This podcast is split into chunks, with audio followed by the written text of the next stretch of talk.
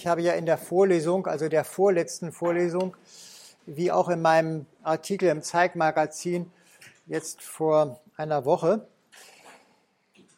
mit dem Gedanken gespielt anderer Zeitskalen. Und zwar legt sich dieser Gedanke nahe, weil nach unserer Zeitskala die evolutionären äh, Zeitskalen entweder eine Verlängerung oder eine Verkürzung der Perioden zeigen.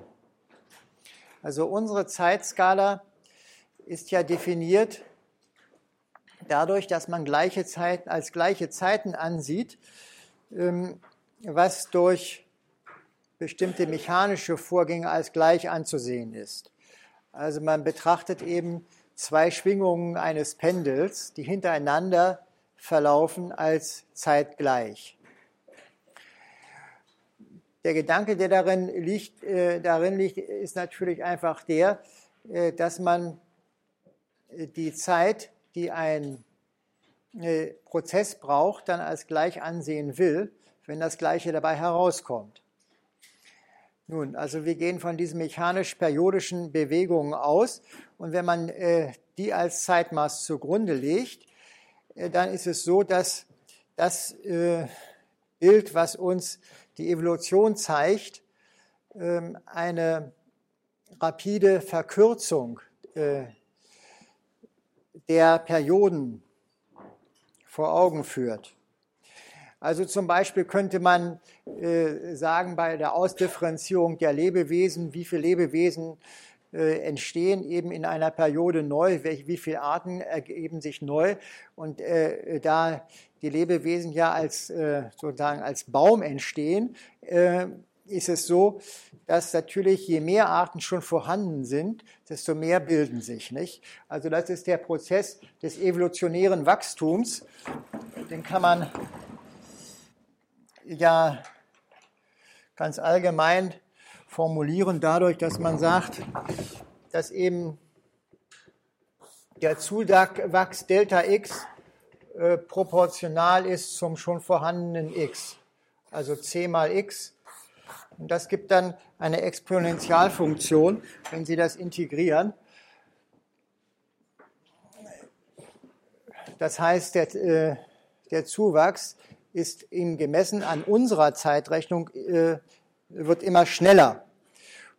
Aber wenn man die Zeit eben nach diesem Zuwachs äh, bemessen würde, dann würde sich eben dafür gemessen an unserer Zeitperiode eine logarithmische ähm, Zeitskala ergeben. Allgemein kann man also Folgendes sagen, dass man ein solches Wachstum anzeichnet. Sagen wir mal, hier ist sagen wir mal, die vorhandene Menge m und hier die Zeit t, dann ist so ein logarithmisches Wachstum, also ein exponentielles Wachstum sieht dann so aus. So, also wir sehen, in immer kleineren Zeiten wird dasselbe produziert. Beziehungsweise, das ist natürlich so, dass wenn man sich nun so eine Zeitskala überlegen würde, dann äh, würde äh, entscheidet man sich für, für das Wachstum, während es natürlich auch den Logarithmus, äh, den exponentiellen Zerfall gibt, also den radioaktiven Zerfall, der wird immer langsamer. Da sieht es natürlich dann so aus. Das heißt, wenn man sich zu so einem Typ von Zeitskala entscheidet, dann kann es entweder äh, ein negativer oder positiver Logarithmus werden. Na gut, wenn Sie sich diese Zeitskalen so ansehen, äh, wie Sie sie hier äh, ohne diese Gedanke äh, zu ventilieren von den Paläontologen gemacht ist. Da sehen Sie die, die Urzeit des Universums, also nicht des Universums, äh, sondern äh, des, der Erde, drei Milliarden Jahre und ähm, dann die, die Alt, was heißt es, Altzeit, Na, wenn man das zusammenrechnet, ist es schon nur noch die Hälfte. Und dann die Mittelzeit sind es nur noch 550 Millionen Jahre, die Neuzeit nur noch 70 Millionen Jahre. Und sehen Sie, und dann geht, wird es immer kleiner und enger und enger. Und der, letzte, der Mensch erscheint dann in den letzten fünf Minuten. Und die, die, die technische Evolution sozusagen in den letzten Sekunden, wovon eigentlich? bis alles kracht oder was? Weiß ich, wo läuft das hin, fragt man sich natürlich nicht, wenn sozusagen die, die Dynamik immer schneller wird. Gut, also das ist das eine Bild, das ist hier aus dem Senckenberg-Museum, was sich einfach ergibt. Aber wie gesagt, umgekehrt kann man auch genau zur umgekehrten Skala kommen. Äh, das ist aus dem Buch von äh, Steven Weinberg. Die ersten, wie heißt es, die ersten fünf Minuten oder die ersten zehn Minuten? Wie? Wie viel? Sind nur drei, es ist egal, aber Sie sehen, also hier das Bild, das, das Bild äh, fängt an äh, mit der Sekunde 0,01 nach dem Urknall. Ja, richtig, ja. Also hier haben wir die Zeit, die ist aber bereits schon logarithmisch aufgetragen. Nicht? Sie sehen hier, dass diese Abstände, die hier gleich sind, faktisch immer größere Zeiten ausmachen. Nicht? Das ist Minute 3, das ist schon 30 und hier sind erst 10 Sekunden. Das ist also schon logarithmisch aufgetragen. Also, und das ist sozusagen der Schritt, in dem die ersten fünf Minuten des, da sehen Sie, die ersten drei, okay, ja, hier, bis dahin, nicht? Die, die ersten drei bis 30 Minuten der äh, Evolution des Weltalls beschrieben werden nach dem, äh, nach dem Urknall. Und äh, auch hier bietet sich also eine logarithmische Skala an, aber eben die umgekehrte. Das heißt, eine, die also äh, nach, nach unserem Zeitmaß äh, sozusagen immer langsamer läuft. Gleichzeitig, das hatte ich in der letzten Vorlesung ja auch äh, erwähnt, äh, dass die, diese Evolution, die frühe Evolution des Weltalls ebenso äh, auch nach Temperaturgraden charakterisiert werden kann. Er fängt hier an mit 10 hoch 10, 11 Kelvin, 10 hoch 10 Kelvin und 10 hoch, 10 hoch 9 und dann 10 hoch 8 Kelvin. Also der Zustand des Universums ähm, in der Zeitevolution kann ebenso gut durch die absolute Temperatur beschrieben werden. Gut, aber das ist also nur noch eine kleine, ein kleiner Nachtrag und Veranschaulichung zu dieser Frage. Äh, Sie sehen, dass natürlich solche äh, Zeitskalen letzten Endes nicht praktikabel sind, schon allein, weil man sich entscheiden müsste, welche man nimmt, eine positive oder negative Logarithmus. Und außerdem ist es natürlich so, äh, dass die einzelnen Zerfallsprozesse beispielsweise, die haben ja unterschiedliche Halb Halbwertszeiten, die würden also nicht alle im Takt laufen, während es für unser Zeitmaß, also das Zeitmaß, was nach periodischen Vorgängen im äh, Kosmos äh, gemacht ist, eine äh, schier unendlich große Klasse von Prozessen vorweisen kann, die im Takt laufen. Ich meine, es wäre ja auch zum Beispiel absurd, nach einem Pendel sich zu richten, wenn nicht alle anderen Pendel gleich laufen würden und dann zum Beispiel noch die Atomuhren und äh, noch wenigstens einigermaßen der Herzschlag und so weiter und die Himmelsperioden und so weiter, wenn das alles nicht im Takt wäre. Das ist ein großes Wunder, könnte man vielleicht sagen, dass all die vielen Perioden auf, ähm, äh, im Kosmos mehr oder weniger im Takt sind und sich nicht gegeneinander verschieben. Aber gut, jetzt darüber wollen wir jetzt nicht philosophieren, sondern zu unserem heutigen Thema übergehen. Dieses heutige Thema ist sozial konstituierte Natur. Ich habe das gewählt, teils weil ein gewisser eine gewisse Vorschau darauf schon stattgefunden hat, teils, äh, weil die sozial konstituierte Natur, also die Natur, die uns faktisch umgibt, zumindest teilweise noch mit naturwissenschaftlichen Methoden bearbeitet werden kann, wenn, nicht, äh, wenn auch nicht hinreichend.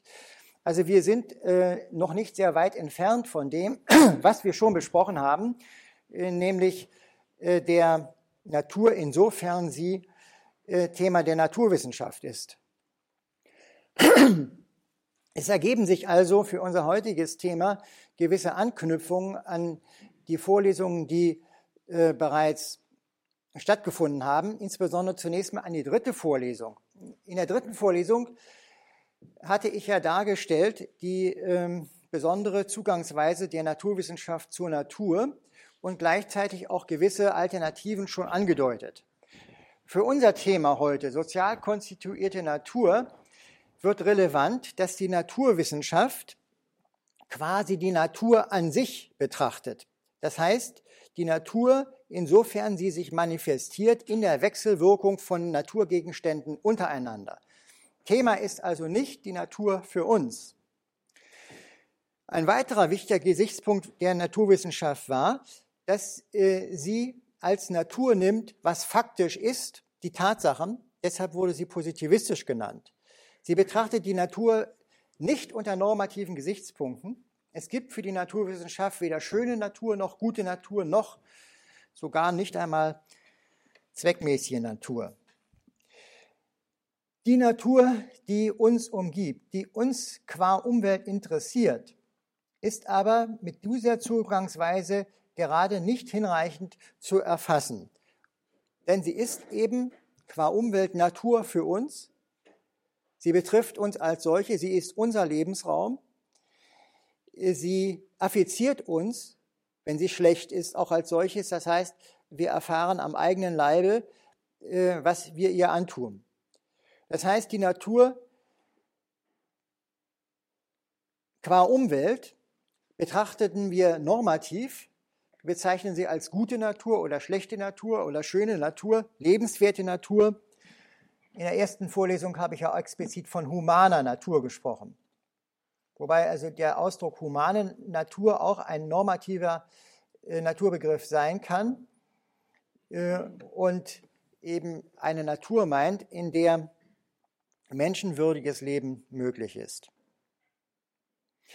Die Fragen, äh, die sich bezüglich dieser Natur stellen, sind zunächst mal die Frage, wie begrifflich diese Umwelt, diese Natur für uns zu fassen ist. Ich habe im Titel schon den Ausdruck sozial konstituierte Natur dafür gewählt. genauer würde ich sagen, äh, mit einem äh, von uns geprägten Ausdruck äh, die Natur als ökologisches Gefüge. Wenn ich uns sage, dann meine ich eine Arbeitsgruppe, die hier in Darmstadt für längere Zeit gearbeitet hat, ähm, die den Titel Soziale Naturwissenschaft hatte. Äh, deren Arbeiten äh, sind auch in einem Buch publiziert, das heißt Soziale Naturwissenschaft. Im Fischer Verlag ist aber leider vergriffen. Aber den wichtigsten Aufsatz, auch unter demselben Titel, können Sie in meinem Buch Alternativen der Wissenschaft in STW können Sie noch nachlesen. Also, Natur als ökologisches Gefüge ist das Thema. Die zweite Frage ist natürlich, mit welchen Mitteln kann sie erkannt werden? Das heißt, welche Wissenschaft ist dafür zuständig? Da kann man wohl vorab schon sagen, dass es diese Wissenschaft noch nicht gibt. Und äh, diese Wissenschaft muss gewissermaßen konstruiert und gefordert werden. Und äh, wir haben sie eben seinerzeit unter dem Titel Soziale Naturwissenschaft genannt, wobei in diesem Titel die Kombination aus Sozialwissenschaft und Naturwissenschaft angedeutet sein soll. Ich wende mich also zunächst mal zum Begriff sozial konstituierte Natur. Da stoßen wir gleich auf die Frage, ob nicht auch die Natur, so wie sie uns von der Naturwissenschaft, also der üblichen Naturwissenschaft, präsentiert wird, sozial konstituiert ist. Ist nicht auch die ein soziales Konstrukt? Allerdings, allerdings muss man das sagen und man kann sogar nachweisen, dass äh, diese Naturwissenschaft, die wir dann praktisch als die Naturwissenschaft bezeichnen, also die neuzeitliche Naturwissenschaft, aus einer bestimmten sozialgeschichtlichen Konstellation entstanden ist und auch deren Spuren trägt. Unsere Naturwissenschaft ist im Wesentlichen entstanden in der Periode von äh, Galilei bis Newton. Das heißt also im Wesentlichen im 17. Jahrhundert. Man sagt, äh, dass die Geburt unserer neuzeitlichen Naturwissenschaft entstanden ist aus einem Zusammentreffen zweier vorher getrennter Zweige, nämlich des klassischen Gelehrtentums auf der einen Seite und äh, des Handwerkertums, besser gesagt des höheren Handwerkertums auf der anderen. Dieses Zusammentreffen hat in den oberitalienischen Städten in der Renaissance, besser gesagt für Italien muss man schon sagen, Spätrenaissance stattgefunden. Hier haben erstmalig Wissenschaftler sich überhaupt um das gekümmert, was die Handwerker, was die Mechaniker treiben. Vorher war das etwas Banausisches, das ist ja ein griechischer Ausdruck für Handwerk und hat bis heute diesen abfälligen Sinn von einer niederen Tätigkeit. Die Naturwissenschaft, wie sie von der Antike tradiert war und im Mittelalter weiter gepflegt wurde, war im Wesentlichen aristotelische Naturphilosophie und bezog sich auf die Natur, wie sie sich von selbst zeigt. Während das, äh, was die Handwerker trieben oder die Ingenieure, eine Natur war, die man gewissermaßen gegen die Natur produzierte bzw. der Natur ablisten musste. Mechanik heißt ja zunächst mal von Mechane, im Griechischen heißt es List.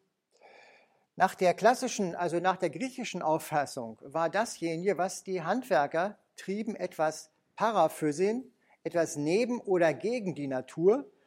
Und sie hatten mit Bewegungen zu tun, die gewaltsam waren, Bia, also mit Gewalt. Also gerade nicht das äh, bezeichneten, was die Natur von sich aus zeigt. Also schon der Wurf eines Speeres beispielsweise ist nichts Natürliches, sondern eben geschieht mit Gewalt gegen die natürliche Tendenz eben äh, dieses Geschosses. Äh, und diese natürliche Tendenz ist nach unten. Also, hier war ein gedanklicher Unterschied zwischen eigentlicher Naturwissenschaft und Mechanik oder Handwerk allgemein und eben auch ein ziemlich strenger sozialer Unterschied. Galilei war eigentlich der erste Wissenschaftler, der formuliert hat, man muss in die Arsenale gehen. Das heißt, Galilei ging in die Werkstätten, auch eben sozusagen die Kriegswerkstätten der Fürsten und guckten, guckte sich da die Maschinerie an. Galilei hat diese beiden Zweige zusammengeführt, Galilei und natürlich seine Zeitgenossen, haben diese beiden Zweige zusammengeführt. Für sie war die Mechanik nicht mehr etwas, was gegen die Natur geschieht, sondern etwas, in dem die Natur sich selbst äußert und in dem auch die Natur erkannt werden kann. Genau genommen war es so, dass sie die Natur dort sogar besser meinten erkennen zu können als in der freien Natur, weil natürlich im technischen Gerät man gewissermaßen mit reinen Bedingungen zu tun hat. Also, wir sehen, dass hier unsere Naturwissenschaft aus einem bestimmten, einer bestimmten sozialen Konstellation entstanden ist, im oberitalienischen Bürgertum, und äh, dass äh, sie in gewisser Weise auch die Züge dieser sozialen Herkunft trägt. Denn die Wissenschaft, die nun von der Natur äh, gemacht wurde, stand eben bereits in, im, äh, im Zeichen des Wunsches, mechanische Einrichtungen zu verbessern, zum Beispiel eben auch bessere Kriegsmaschinen zu entwerfen. Galilei hat sich ja explizit ähm, in diesem Thema engagiert. Also die Wissenschaft wurde bereits dort unter dem Gesichtspunkt einer praktischen und gesellschaftlichen Nützlichkeit betrieben, nicht mehr allein um der Erkenntnis der Natur selbst willen. Eine andere Quelle der neuzeitlichen Naturwissenschaft ist an den Höfen zu suchen, an den, an den feudalen Höfen. Das ist etwas, was äh, häufig übersehen wird. Häufig äh, formuliert man eben nur, dass äh, die neuzeitliche Naturwissenschaft ein Produkt des Bürgertums, des aufstrebenden Bürgertums gewesen sei. Das ist aber äh, recht äh, eingeschränkt. Im Gegenteil war es so, äh, dass die höfischen äh, Kunst- und Naturalienkabinette eine Quelle äh, produktiven Naturerkennens waren. Einerseits war es so, dass die dort beschäftigten Handwerker nicht an die Zunftzwänge der Städte gebunden waren, sondern sie konnten gewissermaßen freie Erfindungen machen. Dieses Moment der Erfindung, der Erzeugung von Effekten ist etwas, was im Grunde nicht dem äh, Bürgertum entstammt, sondern viel eher den höfischen Kreisen. Die Fürsten äh, waren mit ihren Kabinetten daran interessiert, Kuriositäten zu haben. Also merkwürdige Naturerscheinungen beziehungsweise äh, besondere Effekte. Denn dadurch konnten sie in ihren, mit ihren Mitbewerbern in höfischen Kreisen eben konkurrieren und äh, Besuchern eben ganz besonders merkwürdige und effektvolle Sachen zeigen. Das heißt, die Natur, die hier in den äh, Naturalienkabinetten gesammelt wurde, äh, war im Grunde auch nicht die gewöhnliche Natur, sondern die auffällige Natur. Also äh, Verwachsungen, Missgeburten, äh, exotische Natur und so weiter. Aber Sie können sich denken, dass die Kustoden, also diejenigen, die diese Kunst- und Naturalienkabinette verwalteten, äh, insofern sie nur auch einigermaßen wissenschaftliches Interesse hatten, äh, natürlich hier eine, ein besonders reiches Material äh, zum Einblick in die Natur hatten. Einerseits natürlich gerade, weil durch das Kuriose, das Auffällige natürlich in, in jedem Fall die Erkenntnis vorantreibt und andererseits eben wegen dieses Dranges der Fürsten neue Effekte zu produzieren. Im Übrigen hat man also eine Fortsetzung dieser Art von Naturwissenschaft äh, dann auch noch im 18. Jahrhundert, wo ja äh, große Zweige der experimentellen Naturwissenschaft, sowohl der Chemie äh, als auch der Physik, im Grunde auf dem Jahrmarkt betrieben wurden, nämlich als, als Schaueffekte. Gut, also das ein bisschen dazu, dass äh, genau genommen auch äh, die Natur die äh, uns von der Naturwissenschaft produziert und gezeigt wird, eine ist, die, die durchaus sozusagen ihren sozialen Kontext und ihre soziale Herkunft hat. Diesem Gedanken, den ich hier nur in Kürze skizziert habe, hat Serge Moscovici ähm, einer ausführlichen Untersuchung unterzogen, und zwar in seinem Essai sur l'histoire humaine de la nature von 1968. Deutsch Versuch über die menschliche Geschichte der Natur. In deutscher äh, Übersetzung 1982. Sie werden gleich sehen, dass dieser Ausdruck der menschlichen Geschichte der Natur äh, anders konzipiert ist als den, den ich in der ersten Vorlesung hier verwendet habe. Die menschliche Geschichte der Natur nach Sergei äh, Moscovici zeigt eine Abfolge von sogenannten Naturzuständen. Dabei ist aber gerade nicht an die Zustände der äußeren Natur zu denken, also der Umwelt beispielsweise, sondern bei ihm, bei Moscovici, sind Naturzustände Paare von menschlichen Arbeitsformen und Naturbegriffen. Äh, dass er als Naturzustand solche Paare bezeichnet, ist eine ähm, Folge der damaligen sozusagen mal wissenschaftlichen Mode des Strukturalismus, äh, wo man immer solche sozusagen Grundkonstellationen aufgesucht hat, äh, Grundstrukturen, äh, deren Besetzungen dann in der Zeit der Geschichte äh, gewechselt haben. Also, es handelt sich immer um, also ein Naturzustand ist nach Sergei Moscovici immer ein Paar von menschlicher Arbeitsform und Naturbegriff. Das erste vor allem im Wesentlichen für die griechische Periode äh, gültige Paar ist Handwerk und organische Natur. Also der handwerklichen Arbeit ist die organische Natur äh, zugeordnet. Das klingt ein bisschen merkwürdig. Für Handwerk ist ja an sich charakteristisch, dass man sozusagen Material bearbeitet, dem eine Form aufprägt. Warum entspricht dem die organische Natur? Nun, das entscheidende Bindeglied zwischen Handwerk und organischer Natur ist der Begriff des Zweckes. Die Natur, bei Aristoteles vor allem, wird gesehen unter der, äh, der Frage der zweckmäßigen Organisation.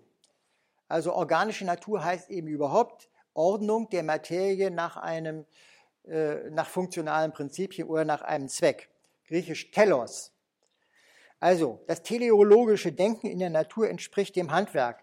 Und äh, das ist ja zu, äh, zu verständlich, denn das Handwerk geschieht ja eben so, dass jemand, der etwas produziert, sich einen Zweck setzt und demgemäß die Materie organisiert und eben ein Werkzeug oder ein, ein Gebrauchsgegenstand dem Zwecke entsprechend herstellt. Also das ist die, dieses erste Paar.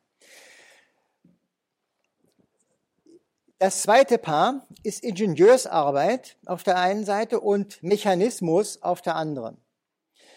Äh, diese, dieses Paar äh, beschreibt im Wesentlichen, also nach äh, Moscovici, die Periode eben von der Renaissance bis äh, praktisch in unser Jahrhundert hinein. Hier ist der verbindende Begriff, der also die Ingenieursarbeit mit dem Mechanismus oder mechanischen Denken in der Natur verbindet, der Begriff der Kraft. Ingenieursarbeit ist eine Arbeit äh, durch Organisation von Kräften. Und im Mechanismus wird die Natur nach Kräften gedacht. Interessant also jetzt, dass Moscovici für unser, äh, unser Jahrhundert behauptet, dass äh, wir in einen neuen Naturzustand eintreten, also durch, äh, in eine neue Konstellation von menschlicher Arbeit auf der einen Seite und Naturbegriff auf der anderen Seite. Er sieht äh, äh, auf Seiten der menschlichen Arbeit sich die Regelungs- und Steuerungsarbeit durchsetzen. Und in der Natur erscheint die kybernetische Natur oder auch, wie er sagt, die synthetische Natur. Das, was dieses zusammenhält, könnte man sagen, ist vielleicht der Begriff des Systems. Also wenn die menschliche Arbeit, also nicht mehr Arbeit äh, durch Formierung von Material oder Äußerung von Kräften ist, sondern nur noch Steuerungs- und Regelungsarbeiten, wird eben das System vorausgesetzt. Also die automatische Maschine, die dann eben praktisch nur noch gesteuert und geregelt wird. Und auf Seiten der kybernetischen Natur, die Natur wird eben auch begriffen als ein System, äh, was im Wesentlichen Selbstregulation äh, unterliegt, beziehungsweise ähm, etwas, was synthetisch als ein solches System vom Menschen produziert wird. Nun, Mosk Moskovici führt uns also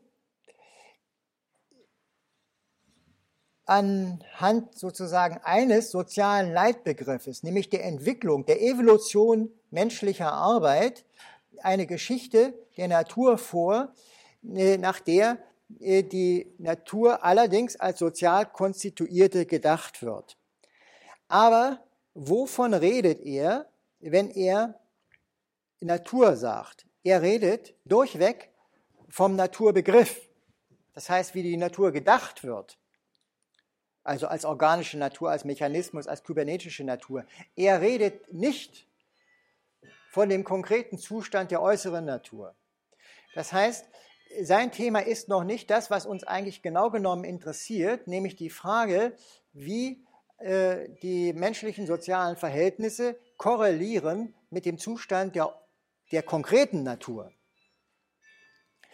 Nun könnte man natürlich sozusagen entlang des Schemas von Moscovici so eine Folge schon mal konstruieren.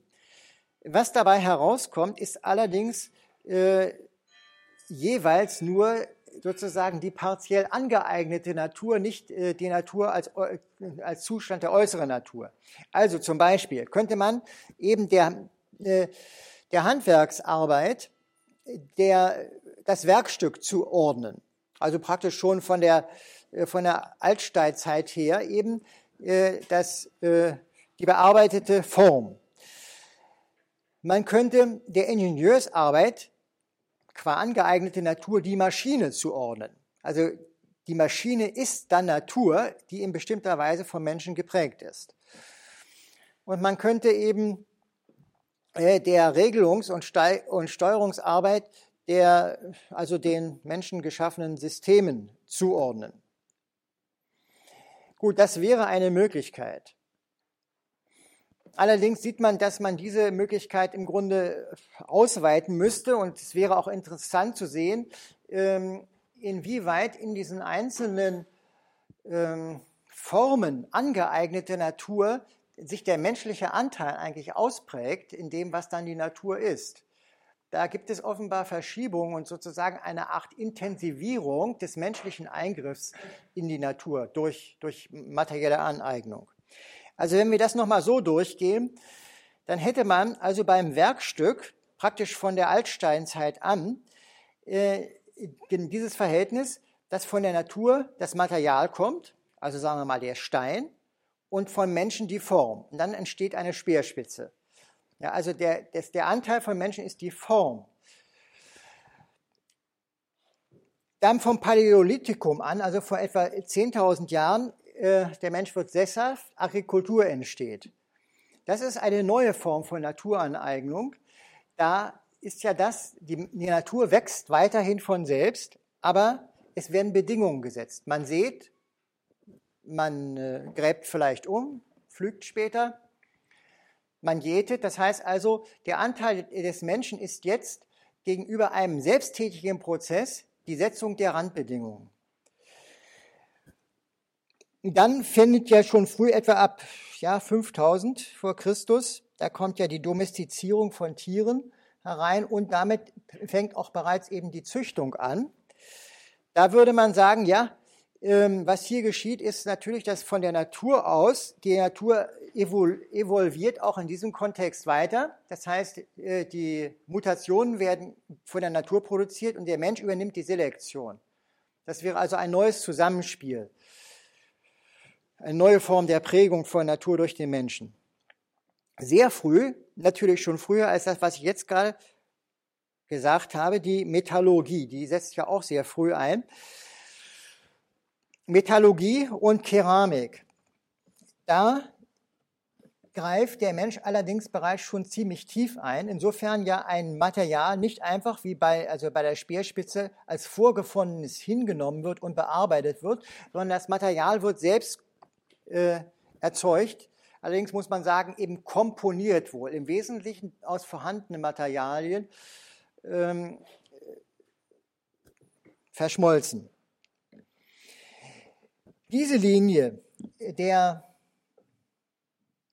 sagen wir mal modern, des Materialdesigns, die hat sich allerdings immer weiter vertieft und verschärft, sodass also die neuen Materialien in unserem Jahrhundert, äh, die Plastide, dem gegenüber, also auch gegenüber der alten Metallurgie, eine, äh, eine neue ähm, äh, Weise der menschlichen Naturgestaltung darstellen würden.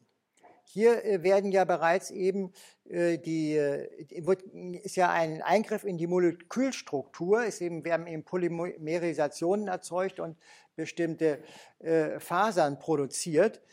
Während also bei der Metallurgie man allerdings auch sozusagen durchaus Kristallstrukturen produziert, allerdings aber eben doch nicht bis ins Molekulare eingreift.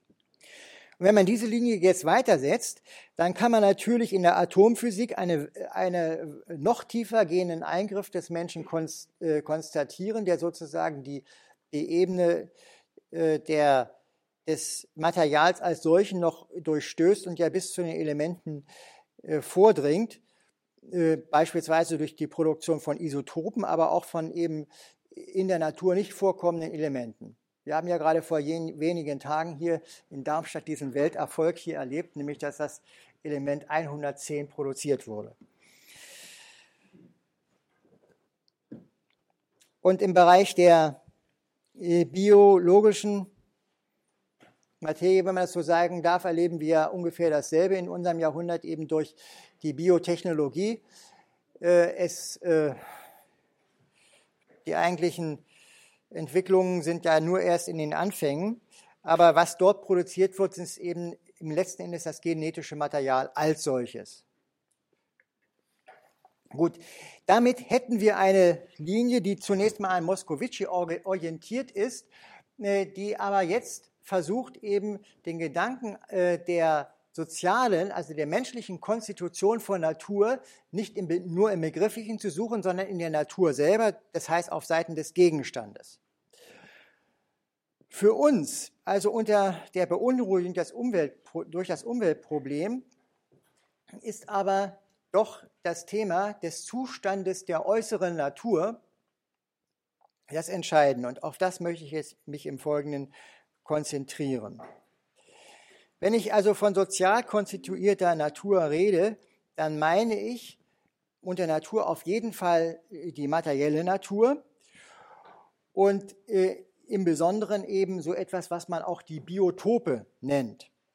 Also sozial konstituierte Natur ist im Wesentlichen sozial konstituierte äh, Biotopstrukturen. Nun, ich übernehme zunächst mal diesen Ausdruck Biotop von der Ökologie, um dann aber doch zu zeigen, dass im Grunde also sozusagen dieses soziale Moment durch den Begriff als solchen gar nicht zu fassen ist. Was ist ein Biotop? Ein Biotop ist im Wesentlichen sozusagen ein einigermaßen abgrenzbares Naturstück, sagen wir mal ruhig ein flächenmäßig äh, definiertes Stück äh, Erdoberfläche. Und zwar in seiner physischen Gesamtheit. Das heißt, dazu gehören die äh, geophysikalischen Gegebenheiten, notfalls auch das Klima.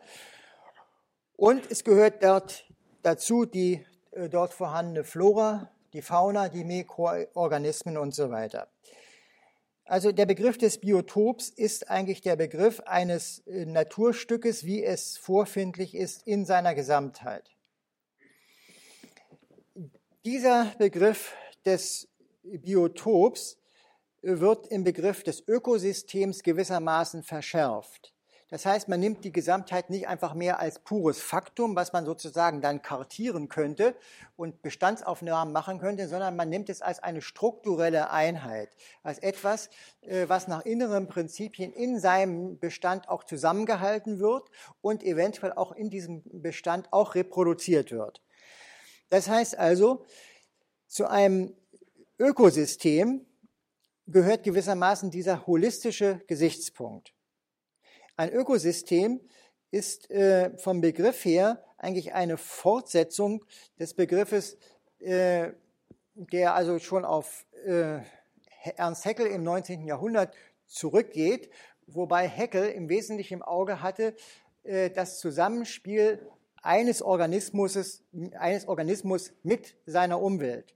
Aber das Ökosystem äh, ist nicht das, was man also unter diesem Gesichtspunkt dann nun Autökologie nennt, äh, sondern es ist Synökologie. Das heißt, es betrachtet eben diese Gesamtheit nicht vom Standpunkt und der Perspektive eines Organismus, äh, sondern das Zusammenspiel der Organismen äh, miteinander und deshalb also auch Synökologie. Es ist wie gesagt ein System, das heißt, ähm, es wird als eine Ganzheit gedacht im Sinne innerer Kreisläufe und Wechselwirkungsprozesse, äh, die äh, auch reproduktiven Charakter haben.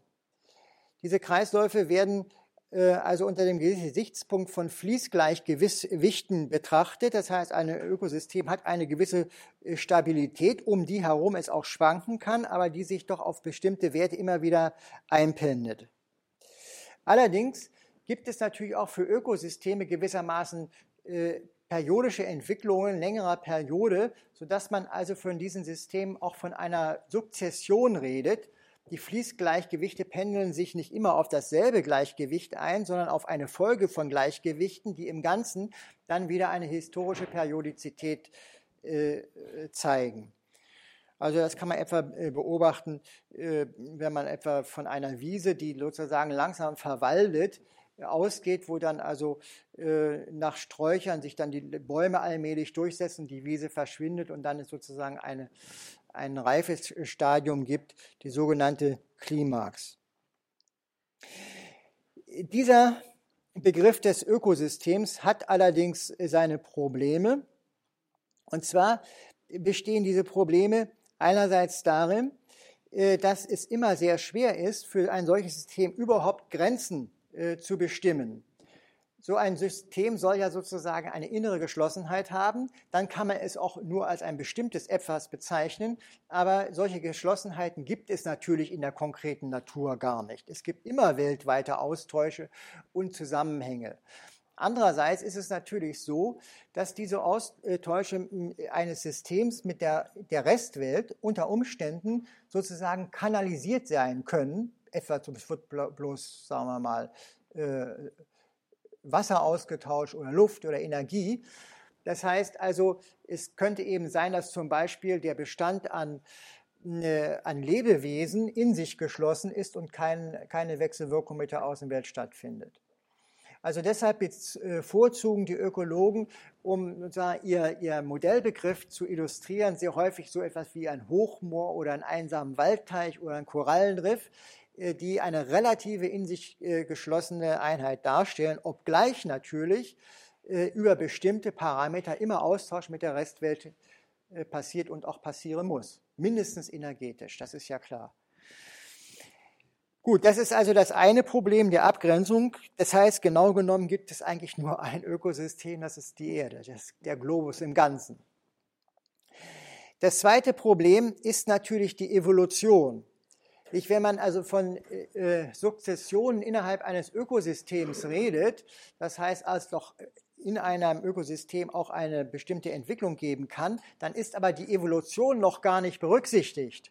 Das heißt, dass, äh, dass natürlich der Bestand an Lebewesen äh, über längere Perioden äh, ja nicht einmal Artkonstanz zeigt, äh, sondern die, die Entwicklung der Natur auf der Erde im Ganzen äh, ja eine einlinige Entwicklung darstellt.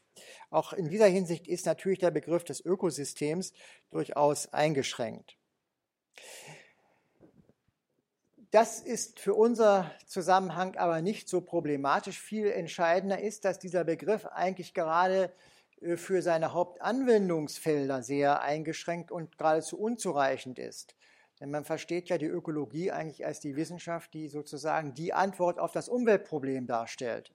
Und in dieser Hinsicht ist natürlich dieser ganze Begriff noch viel mehr eingeschränkt. Diese Einschränkung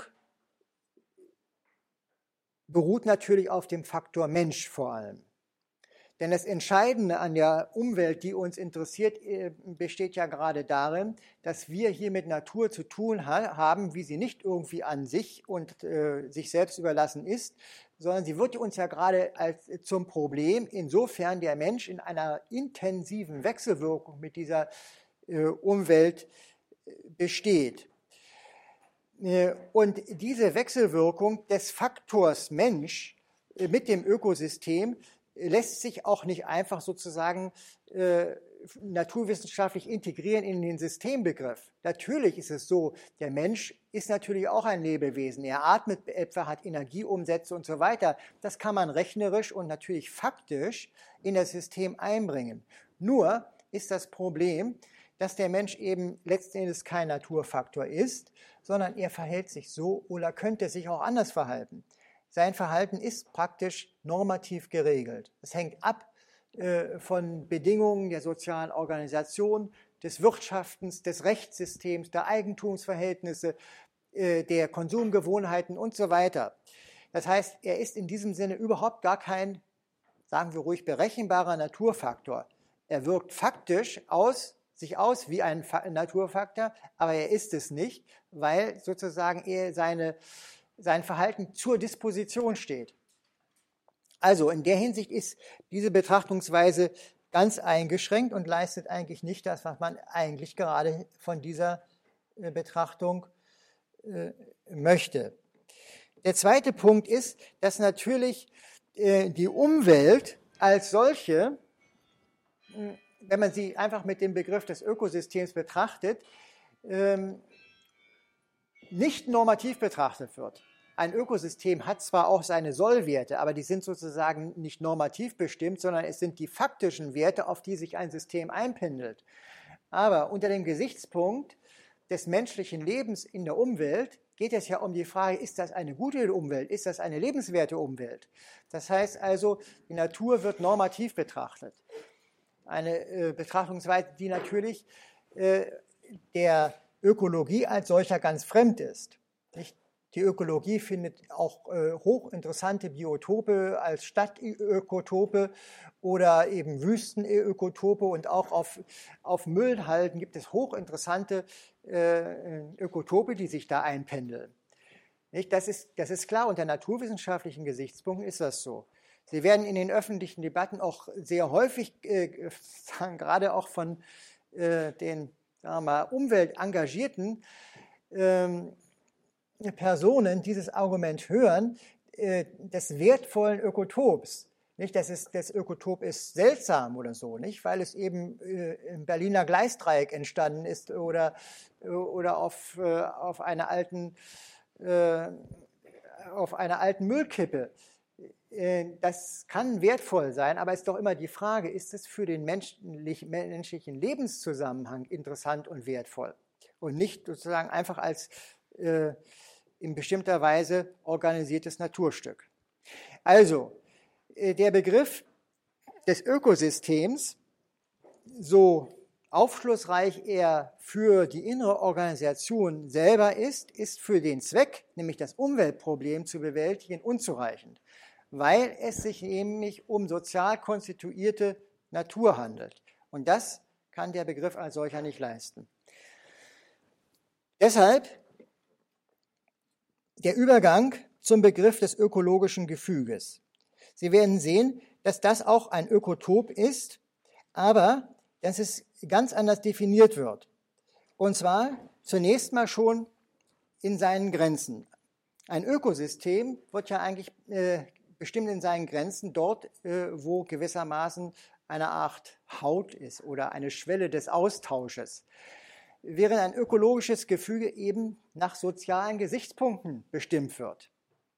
Das ist ja der faktische Umgang, den wir mit der Natur haben. Das heißt, Eigentumsgrenzen sind entscheidend und die sind ja auch entscheidend für unseren menschlichen Umgang mit der Natur. Eigentumsgrenzen, dann natürlich auch Grenzen von Naturstücken, die funktional definiert sind. Also durch, durch eine bestimmte Form der, der Nutzung beispielsweise.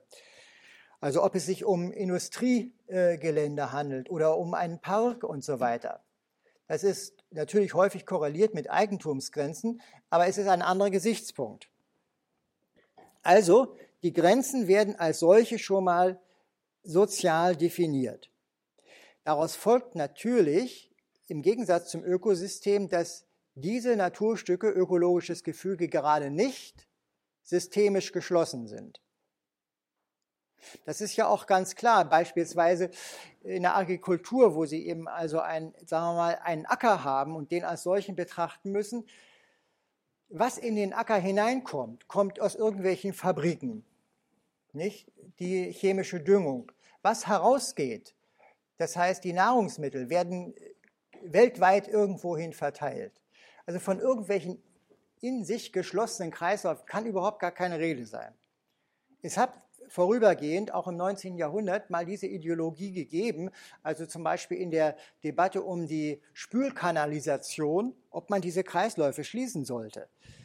Das ist natürlich ein, Gedanke, der sich sehr an, an der vorgefundenen Natur orientiert, die ja sehr viele geschlossene Kreisläufe zeigt. Aber das ist ja faktisch überhaupt in, in der konkreten Nutzung äh, von sozialer Natur überhaupt gar nicht möglich. Also, ökologische Gefüge sind systemisch nicht geschlossen. Dann als weiterer Unterschied ist, dass sie in ihrem Charakter, also in dem, was sie sind, sozial definiert sind. Also das muss man natürlich, da muss man ein bisschen genauer hinschauen. Aber äh, wenn man also die die Ausdrücke benutzt. Also ich habe als beispielsweise den Ausdruck Acker benutzt. Ein Acker, natürlich könnte man ihn sozusagen äh, biologisch verstehen, aber ein Acker ist eben ein bestimmtes Naturstück, äh, was eben zum Zwecke der Agrikultur so genannt wird. Es ist ein in bestimmter Weise wirtschaftlich genutztes Stück Natur. Auch Wiese oder Forst, nicht? Ein Forst ist kein Wald, um das mal so zu artikulieren. Also Wiese, Acker, Park, Industriegelände und so weiter. Das heißt also, äh, die, die Definition, was das jeweilige Stück Natur ist, bestimmt sich aus einer sozialen Charakterisierung. Daraus ergeben sich dann die Sollwerte, nach denen diese Stücke sich reproduzieren sollen oder beziehungsweise reproduziert werden sollen. Ein Acker soll ein Acker bleiben. Das ist sozusagen das, dieses Grundmodell. Oder ein Wald soll ein Wald, also ein Forst soll ein Forst bleiben. Von daher ja auch dieser Aus, Ausdruck Sustainable Development. Das heißt also, äh, diese Naturstücke äh, sollen so benutzt werden, dass sie nach, in der Benutzung sich wieder als das reproduzieren, was sie eigentlich sein sollen. Das kann bedeuten, dass das menschliche Verhalten gegenüber diesen Naturstücken gerade entgegen der natürlichen Entwicklung läuft. Paradebeispiel ist dafür die Wiese. Nicht? Wiesen gibt es ja an sich in der Natur überhaupt nicht. Wiesen müssen gemäht werden oder man muss Schafe drüber äh, treiben, damit sie periodisch abgeweidet werden, sonst entsteht eben ein Wald. Oder, das ist das Einzige, das gibt es natürlich bei, bei Aue, Wiesen noch, dass die sozusagen periodisch überschwemmt werden und, und dadurch äh, als Wiesen erhalten werden. Aber sonst, also das, die größten Stücke, die wir als Wiesen bezeichnen, die sind äh, als solche nicht äh, stabil, sondern sie werden gewissermaßen durch das menschliche Verhalten innerhalb einer bestimmten, äh, einem Sukzessionsniveau festgehalten. Dann ist natürlich so, dass also die, die Sollwerte, das heißt, was ein Stück, jeweiliges Stück sozialer Natur sein soll, äh, bestimmt wird äh, als eine bestimmte Zusammensetzung dieses Naturstücks. Das ist insbesondere etwa bei, bei Agrikultur und Äckern der Fall. Jedenfalls ist es sozusagen im Rahmen der, der Liebigschen Agrikulturchemie so gedacht worden, man muss gewissermaßen einen Acker reproduzieren, indem äh, man die Mineralien und äh, Spurenelemente wieder künstlich reinführt, die man durch die, das Pflanzenwachstum und die, die Ernte entnommen hat. Also die Zusammensetzung wird also im Grunde sozial vom Nutzungsaspekt her definiert. Gegen dieses Konzept von Liebig gibt es Einwände, äh, die ich jetzt aber nicht behandeln möchte. Dann bei den Sollwerten ist sehr wichtig, äh, dass diese Sollwerte äh, unter dem Gesichtspunkt eben unter sozialen Gesichtspunkten springen. Es gibt Diskontinuitäten. In diesem Sinne gibt es Diskontinuitäten in der Natur nicht ein Stück äußerer Natur, vollzieht sich in seiner Entwicklung immer kontinuierlich. Während so etwas wie, wie Säen, Ernten und so weiter ja eine, sozusagen einen, einen Strich innerhalb einer äh, Evolution innerhalb dieses Naturstücks äh, darstellen und äh, neue Sollwerte definieren, diskontinuierlich. Also, Sie sehen unter diesem Gesichtspunkt, das, was das Naturstück ist, sozial äh, zu charakterisieren ist, äh, dass hier in der Organisation dieses Naturstückes äh, und der Stabilisierung in Hinblick auf bestimmte Sollwerte im Grunde immer menschliche Arbeit gefordert ist. Ohne den Menschen sind diese Stücke überhaupt nicht stabil. Diesen Gesichtspunkt der menschlichen Arbeit könnte man kurz vielleicht charakterisieren in seiner sozusagen naturalen Seite, also insofern er die menschliche Arbeit als Faktor in die Natur eingreift.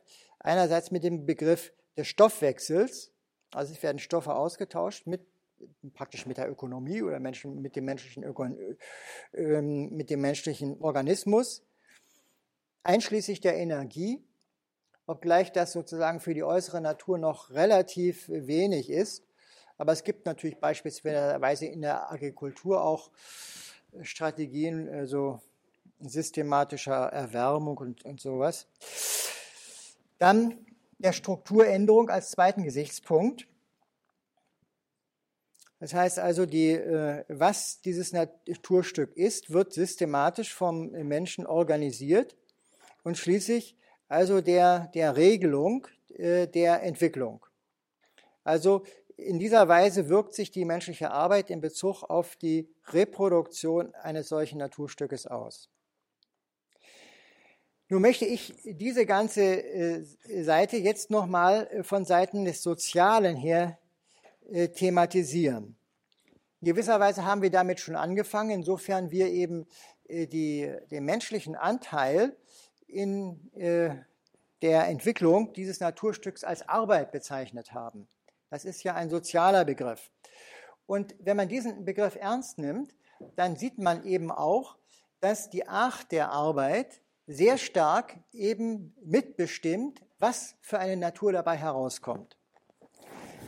Ich habe äh, schon implizit äh, den Unterschied von produktiver und reproduktiver Arbeit eingeführt. Die menschliche Arbeit wird ja im ökonomischen Zusammenhang eigentlich im Wesentlichen als produktive Arbeit verstanden. Das heißt, Arbeit wird verstanden als Organisation menschlicher Tätigkeit zur Hervorbringung bestimmter Produkte.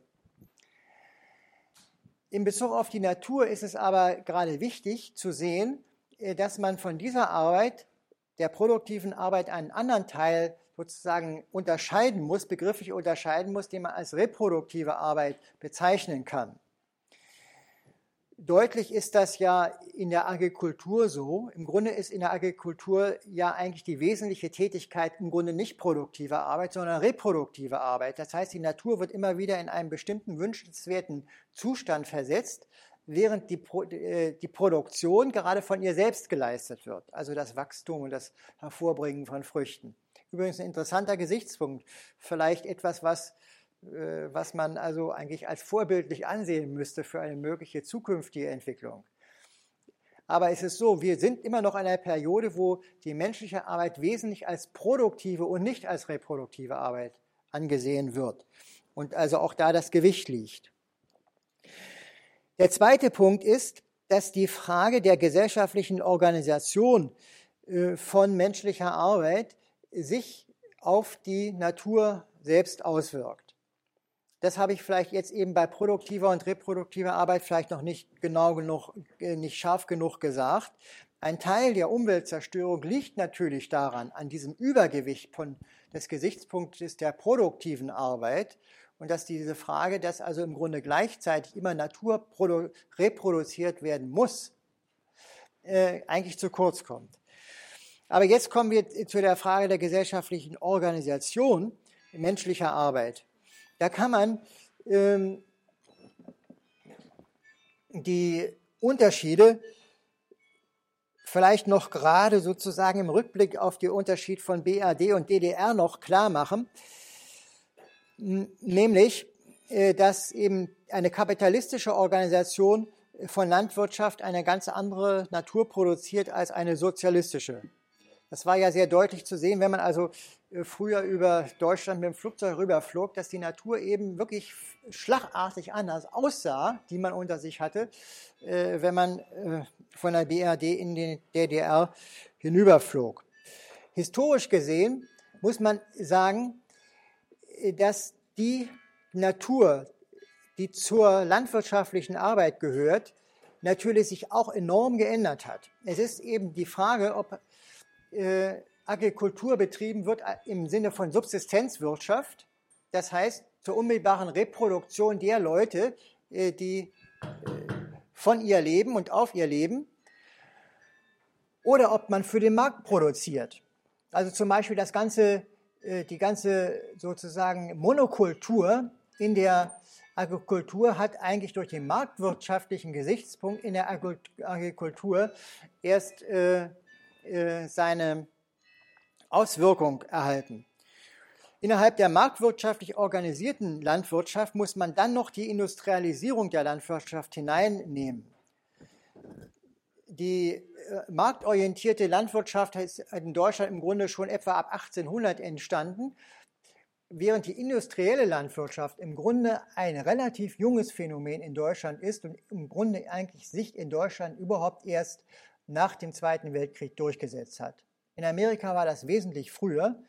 Die industrielle, Landwirtschaft ist natürlich sehr stark geprägt eben durch den Gesichtspunkt, also der einfach äh, der Kapitalreproduktion äh, auf äh, mithilfe des Bodens, deshalb die intensive Nutzung, Einsatz von Maschinen, Chemikalien und so weiter.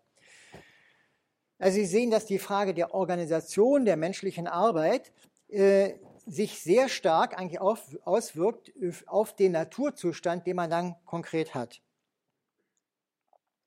Wenn man das formuliert, äh, solche, auch solche Entwicklungen, kommt man natürlich dazu, dass, es, äh, dass hier die Geschichtlichkeit äh, der menschlichen Arbeit eine große Rolle spielt.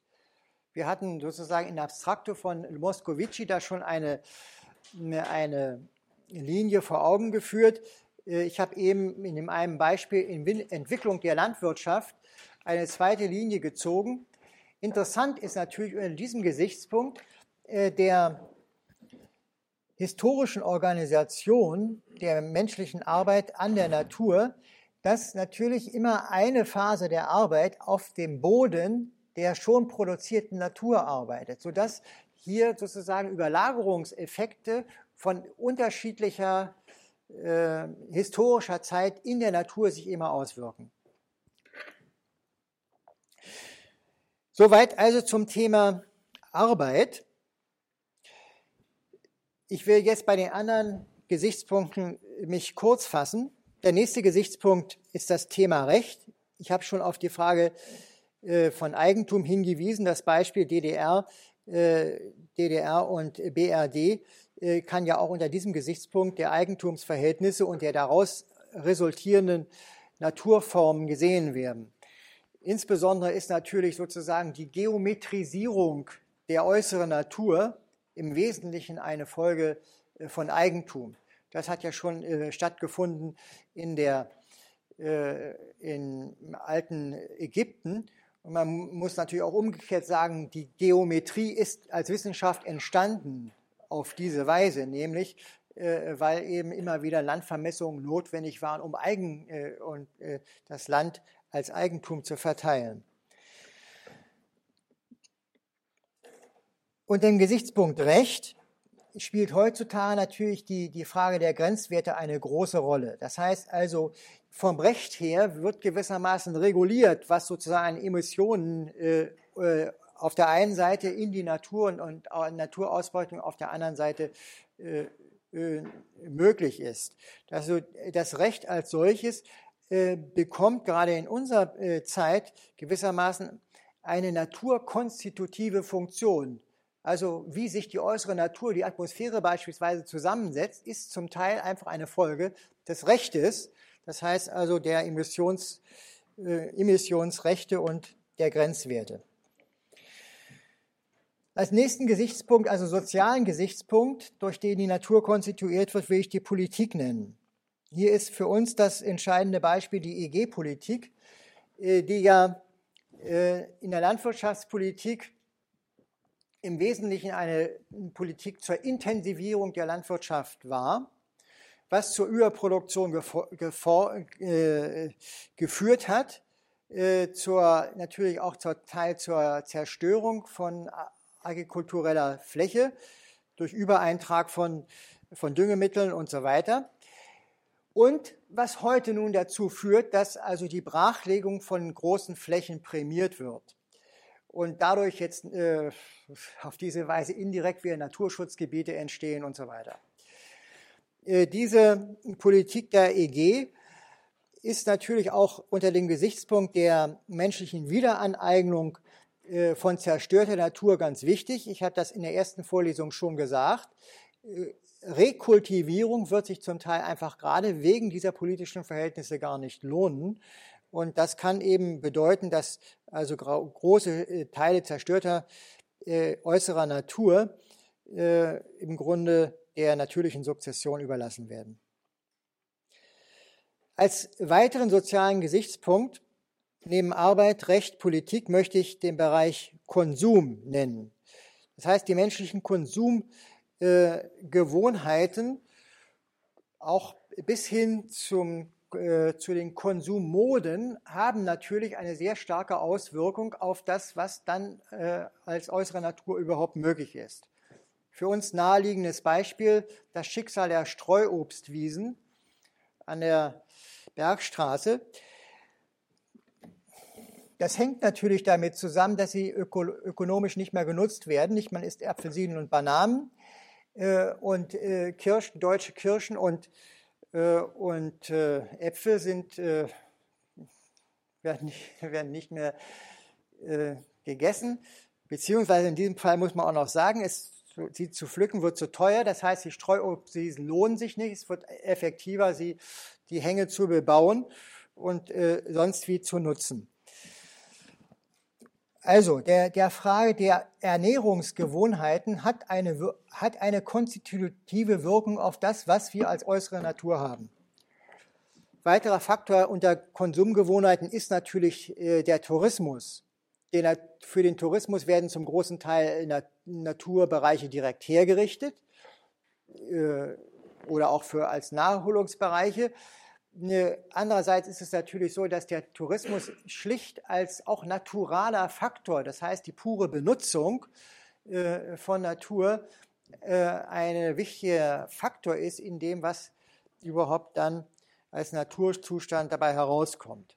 Also dabei ist beispielsweise äh, die, die Frage der, des Gemeineigentums an Natur eben sehr problematisch geworden.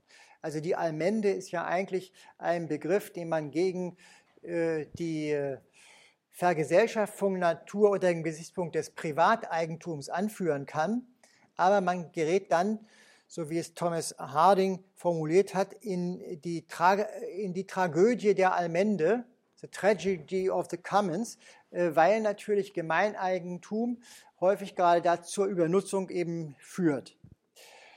Das ist äh, beispielsweise in Bayern zu studieren, wo man ja noch Rechte, also Reste von Allmende hat. Äh, nach bayerischem Grundgesetz äh, sind ja äh, Wälder, Berghöhen und Seeufer der allgemeinen Nutzung freizuhalten und eigentlich von Privateigentum freizuhalten nicht ganz durchführbar, aber im Großen und Ganzen doch durchgeführt. Und das kann eben gerade, gerade zur Zerstörung von Natur führen. Also es gibt eben einige Leute, die sagen, Privateigentum ist besser, weil der Besitzer ein Interesse daran hat, dass sein Eigentum dann auch erhalten bleibt. Gut, in diese Diskussion wollen wir uns nicht einlassen. Die Folge oder sagen wir mal die Konsequenz aus diesen Überlegungen ist jedenfalls dieser, möchte ich sagen, überwältigende Eindruck, dass die Natur, die wir haben, der konkrete Zustand der Natur korreliert mit gesellschaftlichen äh, Zuständen, mit Formen der gesellschaftlichen Organisation, der Lebensgewohnheiten, der Wirtschaftsformen, des Rechtes und so weiter. Das heißt, äh, wir haben in dieser äußeren Natur, die uns primär interessiert, das heißt äh, der Umwelt mit, einem, äh, mit Natur zu tun, die in der Tat sozial konstituiert ist. Man fragt sich, welches Wissen ist nötig, um diese Natur wirklich zu verstehen und auch das notwendige Handlungspotenzial und Analysepotenzial zur Verfügung zu stellen. Nun, wir haben seinerzeit diesen Typ von Wissen soziale Naturwissenschaft genannt.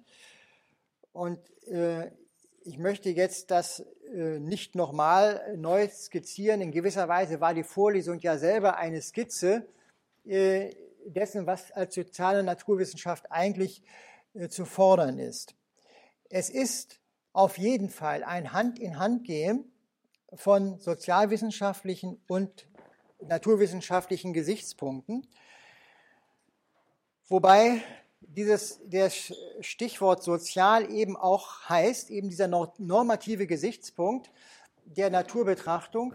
Das heißt also, dass hier eigentlich eine Wissenschaft gefordert ist, die gewissermaßen auch als solche bereits auf das Wohl des Menschen hin organisiert ist. Ihr Thema ist nicht Natur überhaupt, äh, sondern humane Natur. Gut, damit möchte ich jetzt die Vorlesung für heute schließen.